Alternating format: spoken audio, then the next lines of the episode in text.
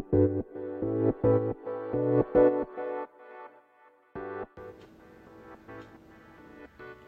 るさと納税返礼品の中の人放送。皆さんこんばんは。オレンジハウスチャンネルのトミーです。えーとですね今回はあちょっと角度を変えたお話をしようと思います。えー、今まではね、えー、5割のルール変更ありますよ。寄付金額上がっちゃいますね。返礼率下がるアイテムもあるかもしれませんね。とか、えー、9月末までに書き込み納税あると思いますよ。じゃあその納税するタイミングいつがいいんですか？っていうような話をしてきたんですが、えー、まあ、僕がねみかん農家でもあり、えー、返礼品事業者でもあるということでですねちょっと今回はみかんに特化したお話をしたいと思います。えー、返礼品であるみかんっていうのはこれはたまたまなんですけどこのふるさと納税にまあものすごくマッチしてるというか、えー、過去の実績から見てもふるさと納税って今年はねちょっと特殊な年になっちゃいましたけど12月に皆さんが駆け込むわけですよ。え11月12月でね1年間で納税される金額の半分以上が動くわけです。でたまたまみかんってその時期が旬なんですよね。なので在庫もたくさん用意できるしっていうことがあるんですよ。例えばこれを、うん、ぶどうとかで考えてみるとまあ、ぶどうって、えーまあ、もうすぐ8月ですね、まあ、収録時点では。放送、えー、配信予定は8月になっちゃうのでもう8月入ってると思いますけど。でブドウってちょうどこれからが旬になりますよね、えー、でもブドウってやっぱり台風とか来ると結構被害が出ちゃったりすることもあって直前まで見通せない時とかあったりするんですよね。でもありがたいことにみかんは皆さんが一番寄付していただいてる時がほんまにドピークもドピークなので在庫状況ももうすぐ把握できるし、え品質とか、まあ、今年は大玉が多いとか小玉が多いとかそういうことも見通せるのでものすごく何て言うんかなこの皆さんが寄付をして返礼品を選んでいただけるっていうこの流れにものすごくたまたまですけどマッチした商材なんですね。ただあ今年はあ先ほども言ったように、えー、ルールの明確化っていうのがあって、えー、例年とは違う寄付の動きをするだろうというふうに現状考えられてます。で9月中の駆け込み納税があるだろうと。ただまあ9月までに、えー、納税をした方がお得だろうという考えがありますので、まあ、9月中の納税で注文が増えるだろうとなるとやはり僕たち、えー、みかんの返礼品事業者としても、まあ、そこでたくさん注文を取りたいわけですね。まあ、そうなるとそこで在庫数を増やすわけですね。例えばあじゃあサトフルの在庫を500にして楽天の在庫は在庫は1000にしてふるさとチョイスはじゃあ300にしてとかそういう感じで在庫を設定するんですけども9月中だと、まあ、早い産地は一部収穫がスタートしていますがそれでもまだあの極早生っていう品種というかねものだったりするのでなかなか収穫してないのに、えー、サイズの見通しとかってえー、100%ではできないんですよね。当然、えー、っと農家さんもね、まあ、自分も含めてですけどプロですのである程度のその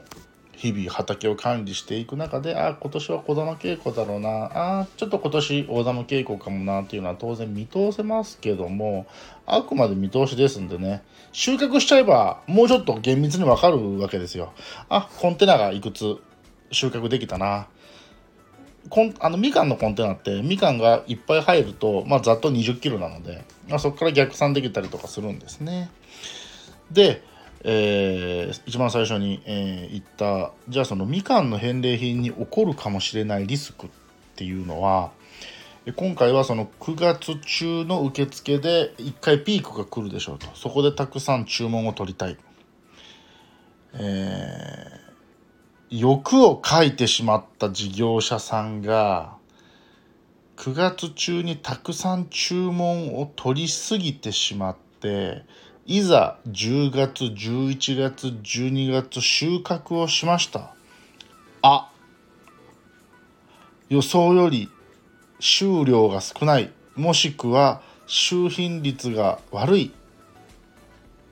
でも注文たくさん取っちゃった。どうしよう。っていうことが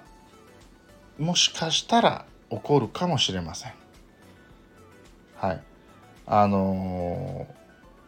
本当はそんなこと起こっちゃいけないんですよ。僕今までそんなこと起こしたことないですし、大体自分とこの畑を日々見てれば、どれぐらいの収量があって、これくらいは、まあ安牌で対応できるだろうなっていうのは正直わかるんですけども、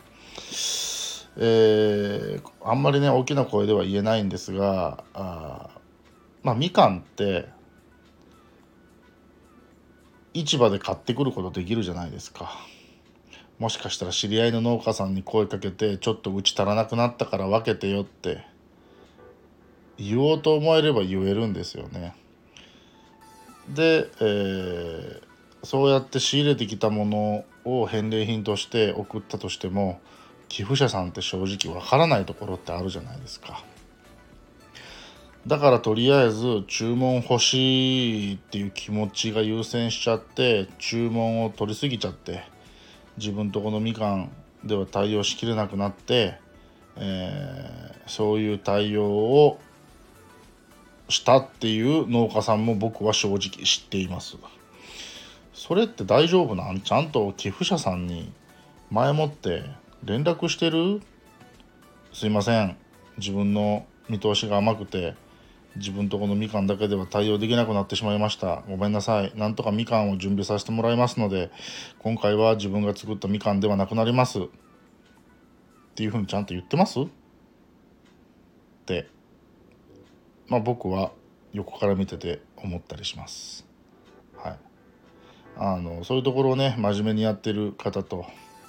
ある程度なんていうかな。ざるでね。えー、緩くやってる方っていうのが正直、えー、事業者の中でもあったりしますんでね、まあ、そこら辺の、まあ、闇というかえどういうことどういうこと？っていうちょっと気になる部分はねまた別の回で、えー、しっかりと解説はしますけども、えー、なのでそのみかんの返礼品で起こるかもしれないリスクとしてはあ注文を取り過ぎてしまった事業者が年末とかにあ送れない本当は12月中には送らないといけないのに年を明けてしまったとか、えー、そういうリスクをはらみます。はらみます。これはもうね事業者さんの真面目度と、えー、どこまできちんとしているかもうここだけなんですよ。こんなことが起こるか起こらないかっていうのは。みかんってりんごみたいに台風来たからってボトボトボトボト落ちるもんじゃないんですね。それは当然傷が入ったりはしますけれども当然品質のね優劣には影響しますけどもあのそうは言ってもっていうところがあるので本当にねもう今までに見たことがないようなね災害が起こってしまえば話は別ですがえー、例年のね気候変動のうちに収まっているのであればある程度は見通せるんですけどね、えー、欲をかいてしまった人がもし注文を取りすぎちゃったとかっていうことが起こってしまうとねそういうリスクは正直あります。しかも今年はね9月に1回駆け込みがあるっていう特殊な年なのでそこで1回